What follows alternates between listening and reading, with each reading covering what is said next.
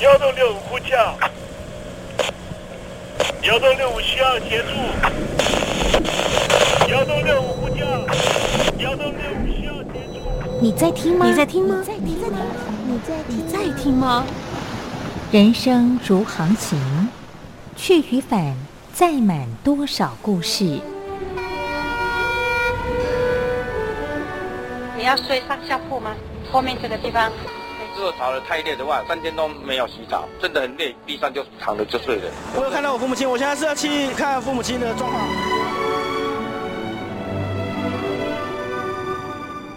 聆听故事湾，让每个故事找到属于自己的码头。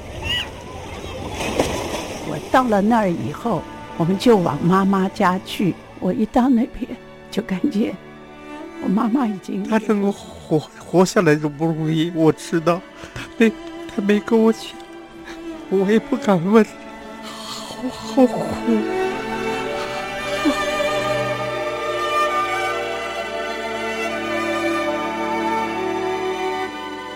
聆听故事湾，聆听故事湾。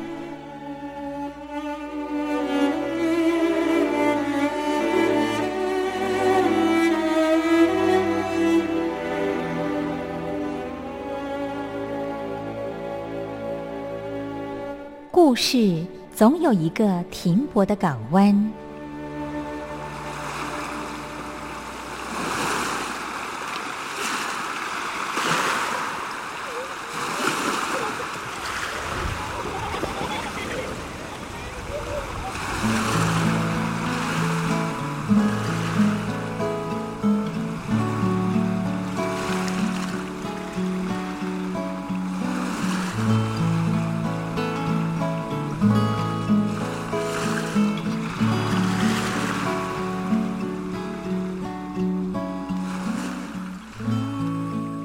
一二三四五六七七六五四三二一，大陆听众朋友您好，我是您的好朋友东山林，在台北问候您。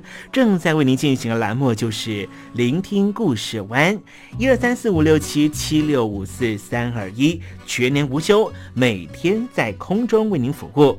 您在每天的凌晨三点十分，或是傍晚的六点十分，都可以在光华之声频道收听到这个栏目，聆听环宇趋势。不用太多解释，因为聪明的你心中自有诠释。亲爱的听众朋友，我们的节目早晚各一次，听众朋友你可以选择最适宜的时间，和东山林共度这短暂的五十分钟的时光，就在光华之声的频道空中相见。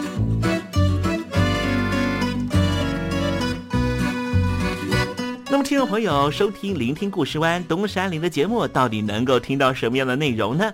尤其啊，我们环宇全世界，焦点放到神州大陆啊，光是整个中国大陆呢，就有将近九千家不同的大大小小的电台了。我们的节目到底有什么不一样的地方呢？嗯，让东山林自吹自擂一下吧啊。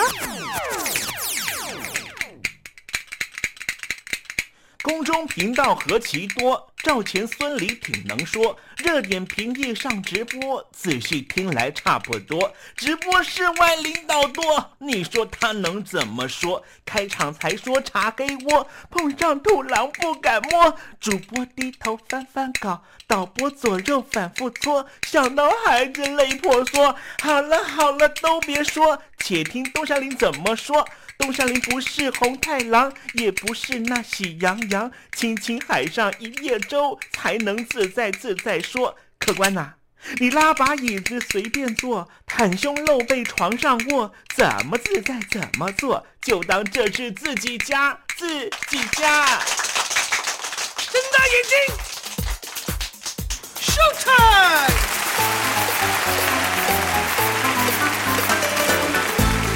Hello，听众朋友，你好，我是你的好朋友东山林，在台北问候您。正在为您进行的栏目就是《聆听故事湾》啦。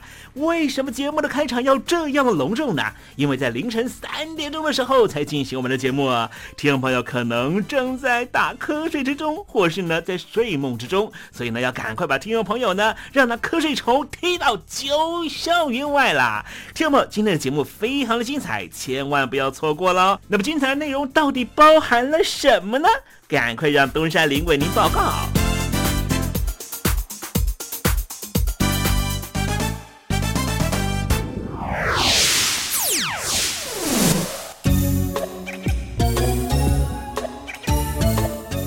星期一，星期一，猴子穿新衣。今年二零二一年啊，在欧洲有很多的国家呢都要进行大选啊。比方说呢，法国要进行大区的选举，英国呢，这个英国的英格兰呐，还有呢，这个地方的议会呢要进行改选，保加利亚呢也要进行改选，德国也是啊，啊，荷兰也是。啊，最近呢要马上进行的就是荷兰的大选啊。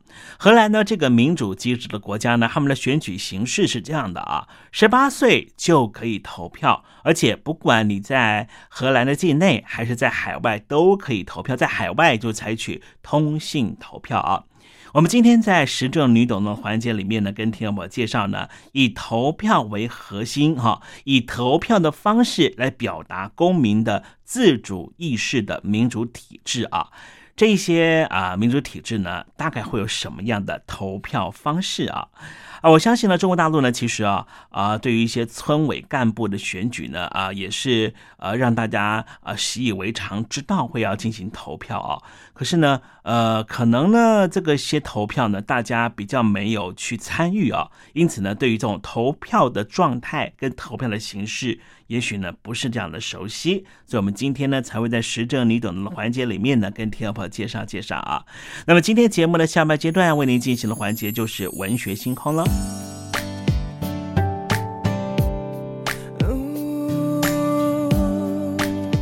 Baby 是我，我忘了。Let me know，最后一首歌，再见。你说我好声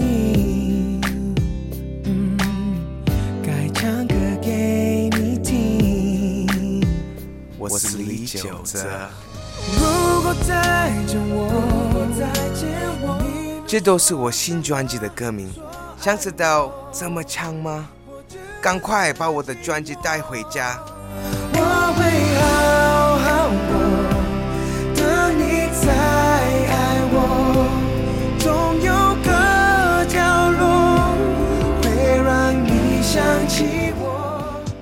会好好过，也要请你收听东山林的节目。这样刚刚好，刚刚好，这样刚刚好，刚刚好。现在，请习近平同志讲话。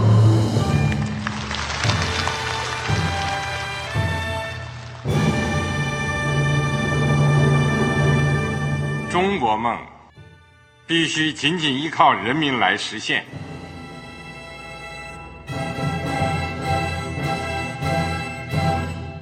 好国民得关心家事、国事、天下事。呃，谢谢发言人。我们注意到，现在那个外面有很多关于前中央政治局委员周永康的一些消息和报道。我不知道发言人对这个事情有没有什么可以呃透露、可以披露的。国家对于公事啊，不是什么东西都要公示的。我只能回答成这样了，你懂的。那么作为天津市来说，每年要偿还的这个公路建设的贷款量有多大？哎，这个郝国民这个偿还的得回避时政敏感议题。因为他这个这个事儿，我就不好再说太细。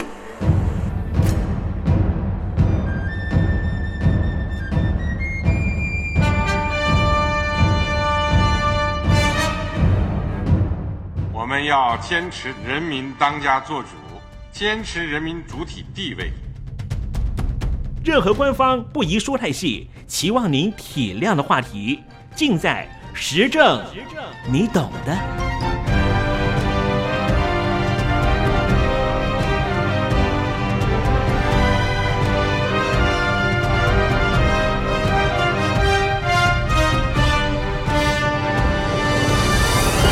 我只能回答这样了你懂的。那些官方无法为您说太细的事情，就让东山林为您详细的说明白。天宝早上好，晚上好，正在为您进行的栏目就是聆听故事湾。此刻为您进行的环节就是时政，你懂的，一同关心焦点话题。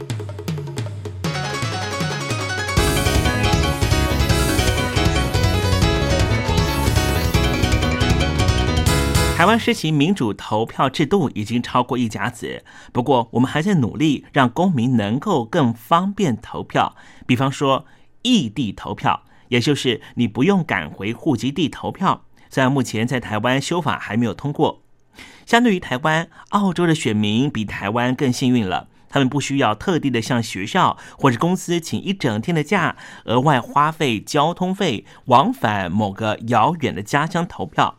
如果投票当天有事，或是投票当天人不在国内，他们也可以到各个提早投票所投票，或是以邮寄的方式进行投票。不光如此，澳洲的维多利亚州选委会还为出国工作或是旅游的公民，很贴心的在机场设置投票所，一样也是在机场投票。此外，无论是候选人或是政府本身，都想要提高澳洲选民投票便利性的各种行动，还包括主动寄送邮寄投票的申请单到每一名选民的家里。而且，为了因应多元移民的语言背景，还设置有各类的翻译服务，协助英语听说读写能力比较差的选民，以他们熟悉的语言协助他们了解如何找到最方便的投票方式。除了投票方法，澳洲的登记投票制也提供选民就地划入选区，直接选出和自己生活最相关的在地议员。以上一次澳洲的维多利亚州议会改选为例，只要你在截止登记之前，在维多利亚州内的同一个地址居住超过一个月，就可以用这个地址直接来登记投票。选委会也会以这个地址为依据，将你划入居住地的选区。所以，如果你出生的地点是在新南威尔斯州的雪梨，直到一个月前啊，才因为工作的关系搬到了维多利亚州的墨尔本，并且在这一个月都住在同一个地方，你就可以直接登记为墨尔本的选民，选出将为你服务的州议员。不过，说实在的。就算政府没有设置这些方便投票的措施，澳洲选民也会很主动的登记投票，这是很有动力的，并且呢，他们会在规定的时间之内完成投票。为什么呢？因为啊，澳洲采取的是强迫投票制。澳洲人认为啊，投票不只是权利，更是公民应尽的义务。如果你没有投票，不仅需要清楚交代你不尽义务的原因是什么，而且还会明确的收到罚单。这个制度开始确定实施之后，联邦众议院的选举从一九二五年开始，每次都开出九成以上的投票率。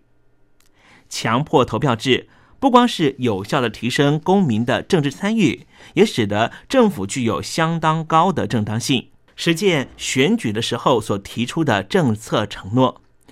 最近几年投票率越来越低的英国，也因此有实施强迫投票制的相关讨论。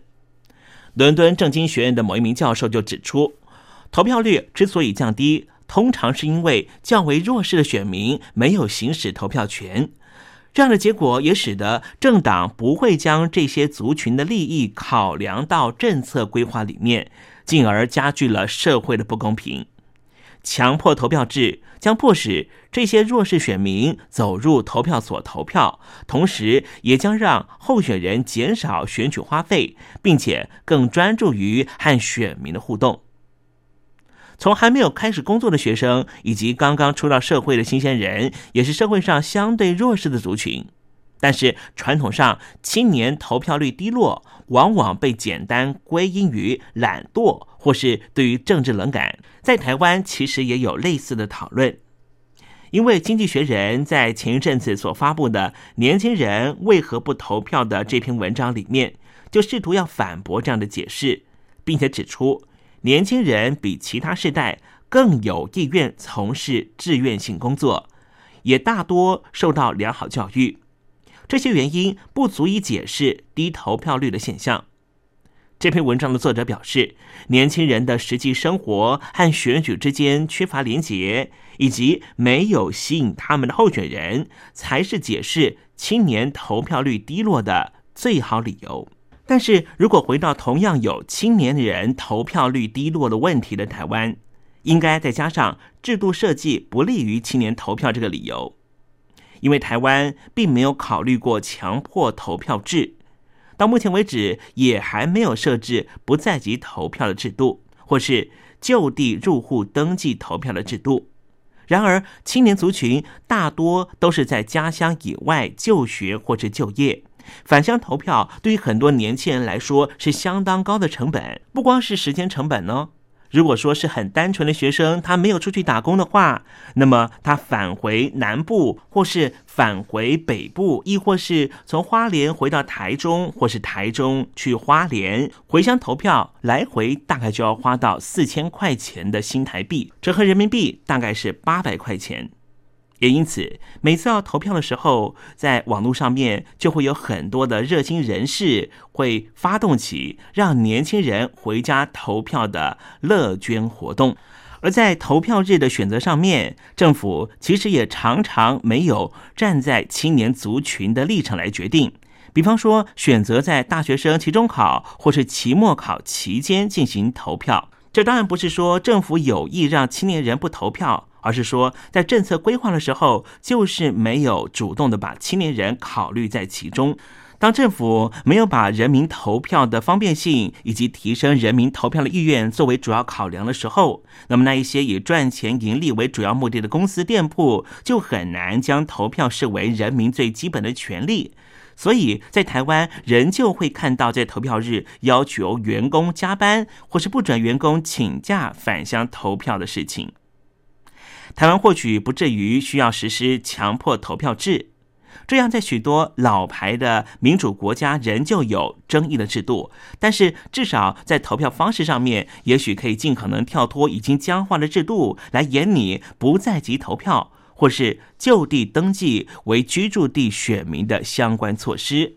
让选民可以更方便的行使投票权，选出真的可以为选民服务，将台湾带向更好的未来政府。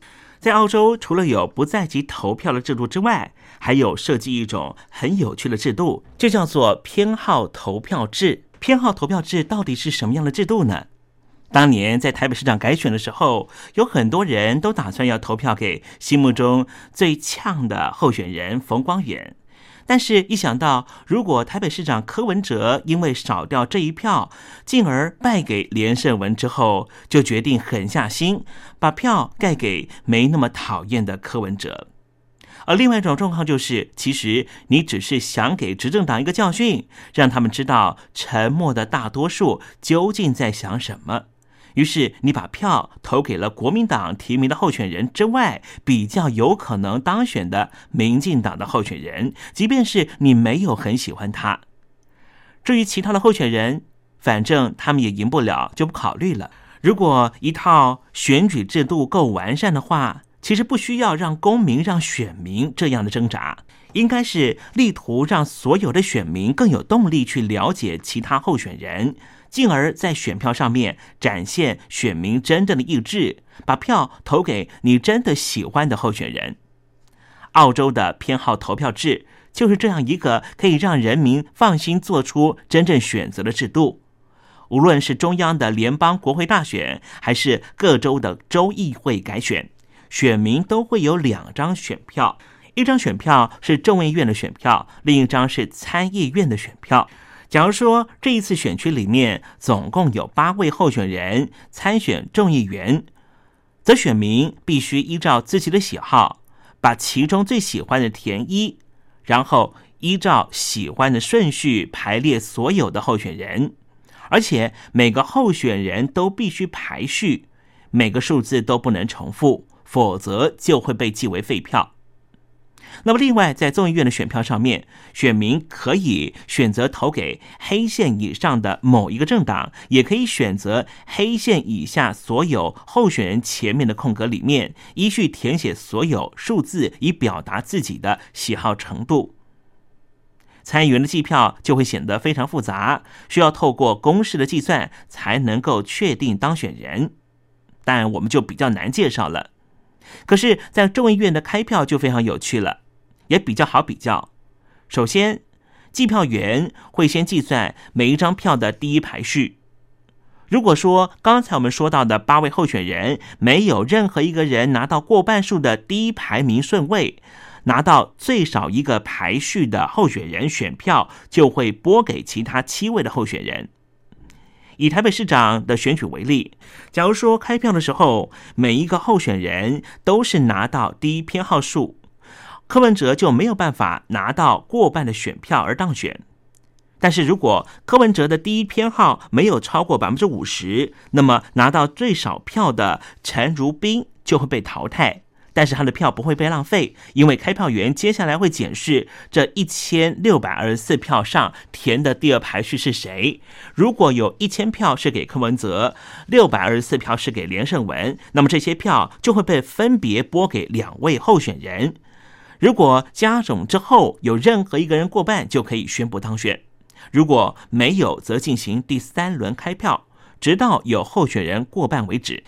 那么目前台湾的县市首长改选所采用的是单一选区相对多数制，那么县市议员采取的是复数选区单计不可让渡投票制。有学者就认为啊，澳洲的偏好投票制相对于台湾目前的制度来说是比较容易鼓励选民把票投给最喜欢的候选人，而不是投给最有可能打败讨厌鬼的候选人。此外，在各县市议员的选举，选民们也不需要在乎政党的配票或是议员候选人抢救的呼声。反正每一张票其实都不会浪费，也不会发生某个人票数特别高，吸走大部分票数，导致于同党候选人高票落选的窘境。如果说澳洲的选制太复杂，我们还可以来参考一下澳洲隔壁的纽西兰的选制。也就是新西兰，但是这个选制比较适用于县市议会或是立法院的选举，而且第一次看到新西兰的选举制度的时候，也许你会觉得好像和台湾的立法院的选举有点类似。新西兰的选民进入投票所之后，一样会拿到两张票，分别是政党票和选区候选人票，但是相对于台湾的并立制。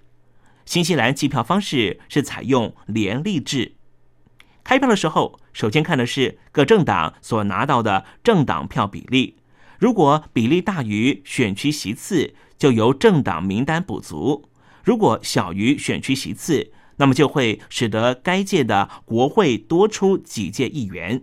甚至如果有任何一个政党没有跨越百分之五的政党票门槛，却在选区拿到一席，他还是可以拿到相对于他在政党票所拿到的席次比例。纽西兰、新西兰的选委会举了三个很容易懂的例子。假如说樱桃党得到了百分之二十五的政党票，那么樱桃党在国会的一百二十席次里面就占有三十席。如果樱桃党在地方选区得到了二十二席，剩下了八个席次，就从樱桃党选前所提出的政党名单依次补上。至于在选区里面完全没有拿下任何席次，却得到百分之十政党票的杨里党，他所得到的十二个席次就完全是从政党名单里面产生的。只拿到百分之四的政党票，没有跨越百分之五政党票门槛的香蕉党，因为他有在选区里面攻下一席，所以他还是可以在国会里面拿到相当于百分之四的五席，不足的四席一样是从政党名单里面产生。这个制度产生的效果，虽然使得新西兰经常出现没有一个政党能够拿下过半席次的选举结果，因而需要由不同政党组成联合政府。但是却能够有效反映人民的真实意见，鼓励人民直接做出选择，不需要计算选票应该怎么样投最有效。相对来说，台湾现在的选举制度就需要考验着选民的智慧，选民要必须不断的思考自己的票到底能不能够让心里头喜欢的候选人当选。如果没有办法的话，但是又不喜欢那可能会当选的候选人，这时候选民的投票意愿当然就会受到影响。相对于新西兰的情况，分开计票的台湾选民不光在投选区立委票的时候，会重演类似于台北市长选举的窘境，也就是我并不喜欢柯文哲，但是我更讨厌连胜文。我喜欢的是冯光远，但是冯光远又不会选上。所以我只好含泪投票给柯文哲。同样的，在总统大学里面也会出现一样的情况。我并不喜欢蔡英文，但是我更讨厌朱立伦。我比较喜欢的是宋楚瑜，但是宋楚瑜又不会选上，所以我只好含泪投票给我比较不讨厌的蔡英文。换句话说。这投票行为永远没有办法把票投给最喜欢的候选人，而且因为正常票产生的席次只有三十四席，占总席次的一百一十三席不到三分之一，能够发挥的影响力十分有限，使得选民非常犹豫，是不是要把票投给所谓的第三势力的小党。再从台湾的选举观察。上一回我们看到了无党籍的柯文哲当选了台北市市长，显示越来越多选民不再受到传统的蓝绿板块的束缚，第三势力很有可能趁势崛起。但事实上，以台湾不利于小党的选制，第三势力是很难复制柯文哲现象的。就算投给柯文哲的选票都集中投给某一个小党。仍旧无法让任何一个小党跨越百分之五的门槛，在立法院拿下任何一个席次。虽然说我们也看到了台湾的公民社会对于未来的政治生态有很多的期待，但是这些期待还是必须落实在制度上的配合，否则过不了多久，台湾恐怕还是要走回蓝绿对决的老路。毕竟不是每一次选举都可以出现一个无党籍的柯文哲，并且在天时地利人和的条件都具备之下幸运当选的。大陆的听众朋友听到今天东山林介绍的节目内容，可能会觉得哇，怎么民主选举制度这样的复杂，这样的难懂呢？但是这一切都是因为，这是因为在任何的一个民主政体里面。政府是由人民委托来代办公共事务的一个团体，所以这个团体的产生方式必须要符合人民的期待。如果说这个政府的产生方式完全不是由人民来决定，人民又为什么要服庸于这样的政府对我做的任何政策规划，或是说三道四呢？因为你的存在。并没有任何的广泛民意基础。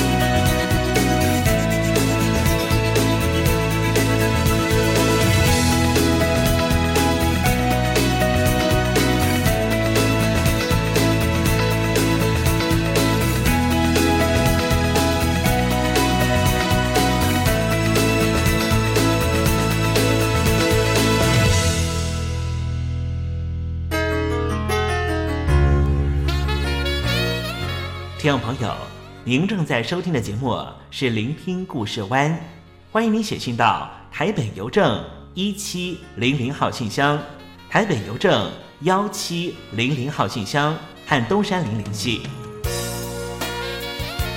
东山林就是东边的山里有只麒麟的东山林，东山林等候您的来信哦。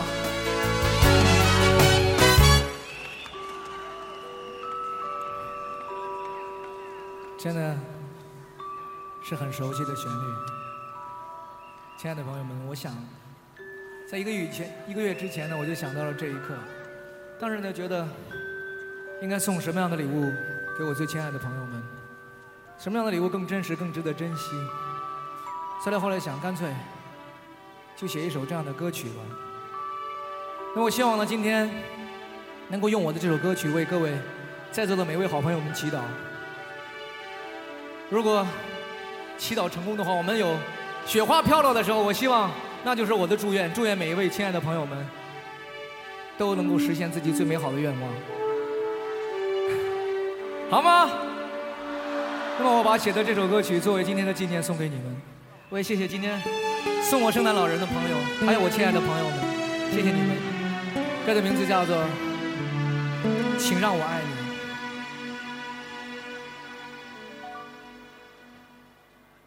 愿意为你，在每个深夜里告诉你，我是那么的爱你。曾经想起我和你的约定，相拥在。那个飘雪的季节，Merry Christmas，Merry Christmas，别让我一个人等待。Merry Christmas，Merry Christmas，这世界。因为你。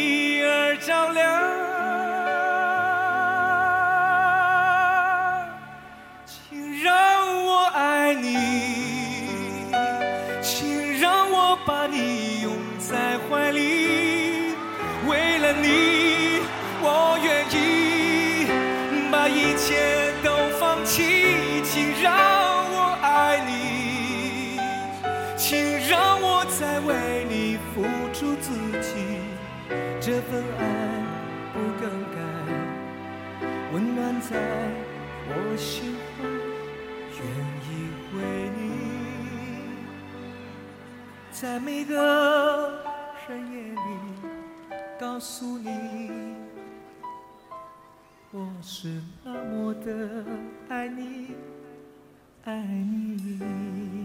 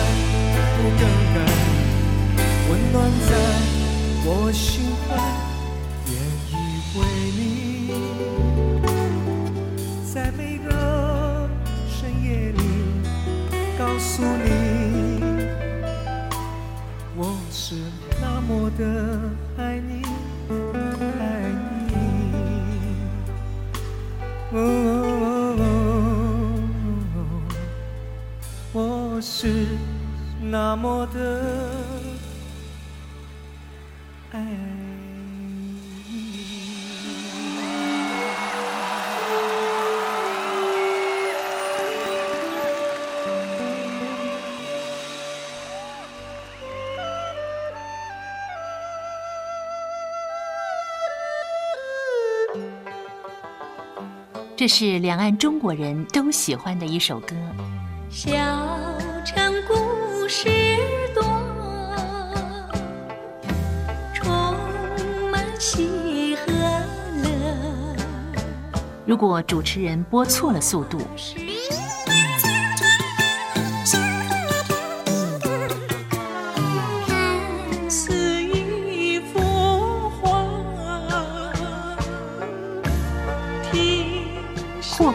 或慢的走调歌曲，都不是听众喜欢的。人生境界真善美，这意义包括。两岸和谐关系也得循序渐进，快慢相宜。说小城故事真不错，亲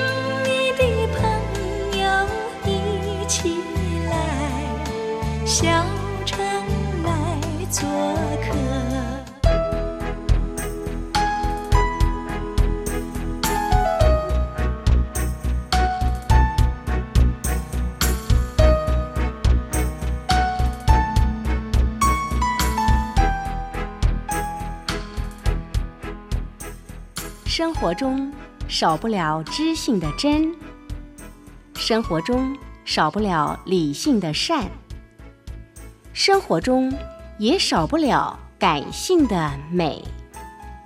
光华之声，永远陪伴您，生活在真善美的世界。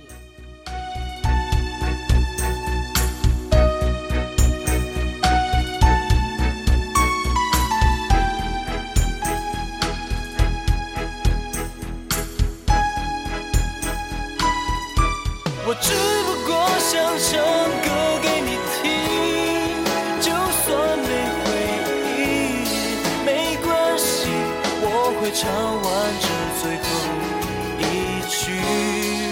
哦我的名字叫做。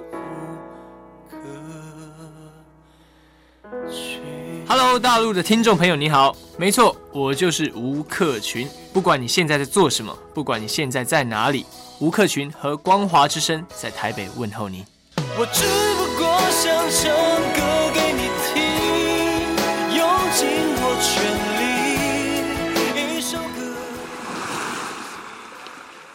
这里是光华之声。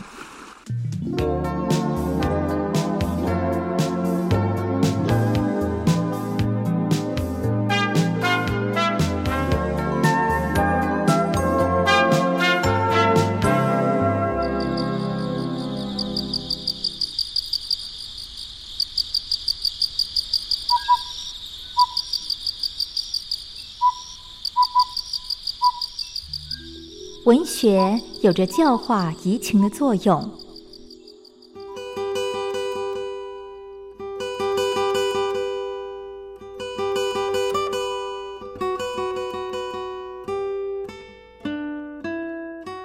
它开辟了你我的视野，转变我们的气质，陪伴我们度过生命中的每一段起伏跌宕。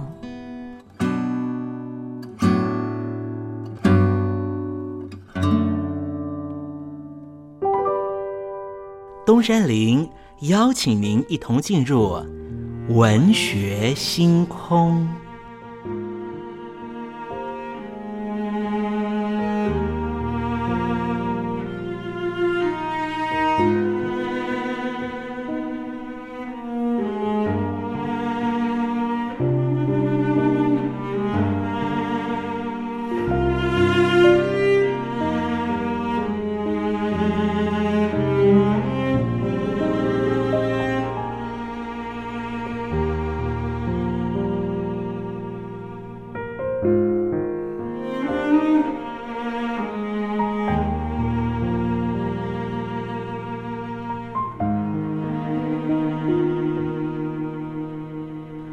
文学星空。文学带给我们的不是抽象艰涩的僵化信条，而是活生生的生命经验。听众朋友您好，我是东山林，跟着我一起推开作家的人生画卷，试着找出属于我们自己的人生启示吧。今天为听众朋友介绍的文学巨著就是歌德的《少年维特的烦恼》。歌德是德国最伟大的诗人，他出生于莱茵河畔法兰克福的富裕家庭。重要的作品包括了《少年维特的烦恼》《艾格蒙》《女渔夫》《达索》《艾丽》《诗与真实》《马伦巴悲歌》。《少年维特的烦恼》是歌德的第一部小说。使作者获得了世界的声誉。故事里的男主角维特是一名出生在市民阶级、怀抱抱负的青年，既聪明又有才华，但是因为所处的地位不高，总觉得自己不能够发挥所长。维特感到非常深的痛苦。为了逃避这一个由虚伪、愚昧的贵族和眼光狭小的商人、市民组成的社会。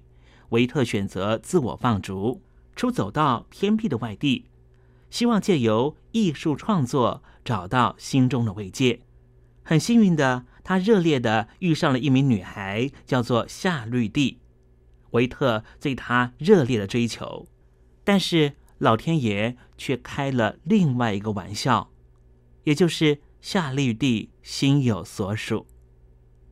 维特的个人遭遇和社会悲剧。迫使他走上自杀这条路。小说的故事是以第一人称的方式叙述主人公维特自己的情感经历。他原来在法院见习法律事务，因为厌倦了制度的腐败和黑暗，经常逃避工作，到小镇上欣赏自然风光，过着非常自在的生活。在一场舞会里面，他遇上了一位金发碧眼。非常漂亮的女孩叫做夏绿蒂，一见倾心。然而，让他彷徨烦恼的却是，夏绿蒂已经和自己的好朋友克斯诺订婚了。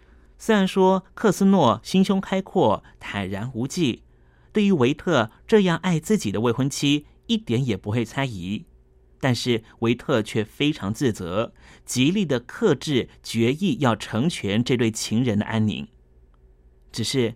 爱情不是理性的东西，爱情的火苗一旦燃起，只会越烧越旺，难以克制。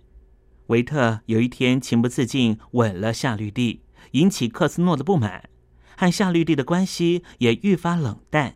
尽管说最后事过境迁，摩擦逐渐的烟消云散，维特也决定要离开他热爱的情人和敬重的好友。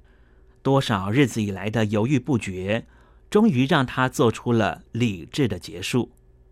临别的时候，维特忍出了悲伤，紧握着夏绿蒂的双手，和他永远告别。维特在举枪自杀之前留下了遗书，倾诉了他对夏绿蒂真挚的情爱。少年维特的烦恼，这故事是从春天时分，大地充满勃发生机的季节开始，经历了酷热的夏季、肃杀的秋天，再以凛冽的风雪交加的冬天结束。随着季节的转换，维特的情感也从爱苗初萌，历经狂飙的恋情，而后逐渐冷静，面对残酷的事实，终于。抱着绝望、悲观、正日自责，对于人生感到厌倦。这本书以第三人称的编者的插叙结束，描述维特临死以前万念俱灰的情境，其中揭露了不少维特遗留给夏绿蒂的信和翻译的抒情诗稿，冲淡了小说不少抑郁的视野。少年维特的烦恼处理的是少年的初恋，其中结合许多歌德个人成长经历，小说情节交融，以景寄情的浪漫气息，写得幽婉情深，真挚感人。好了，听众朋友，今天的文学星空，为您点亮的文学作品，就是歌德的《少年维特的烦恼》。希望听众朋友能够拨冗阅读。当我们真实的进入这本书的情境，透过反省思索，一定可以获得踏实的心得。文学星空，我们下回见。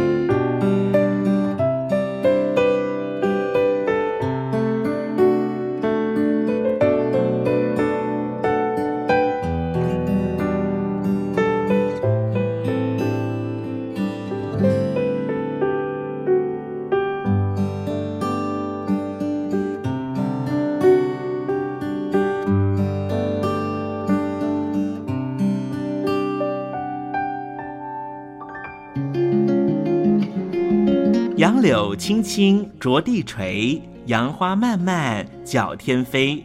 柳条折尺花飞尽，借问行人归不归？听众朋友，这首出自于隋朝的送别诗，作者是什么人已经没法考据了。但是诗句里面借由折下柳条送给友人的情节描绘，也确实传达出对朋友那份恋恋不舍的情谊。节目接近尾声了，要跟听众朋友说再见了。东山林不奢望明天和你在空中相会，只期望听众朋友明日一切平安喜乐。再见了。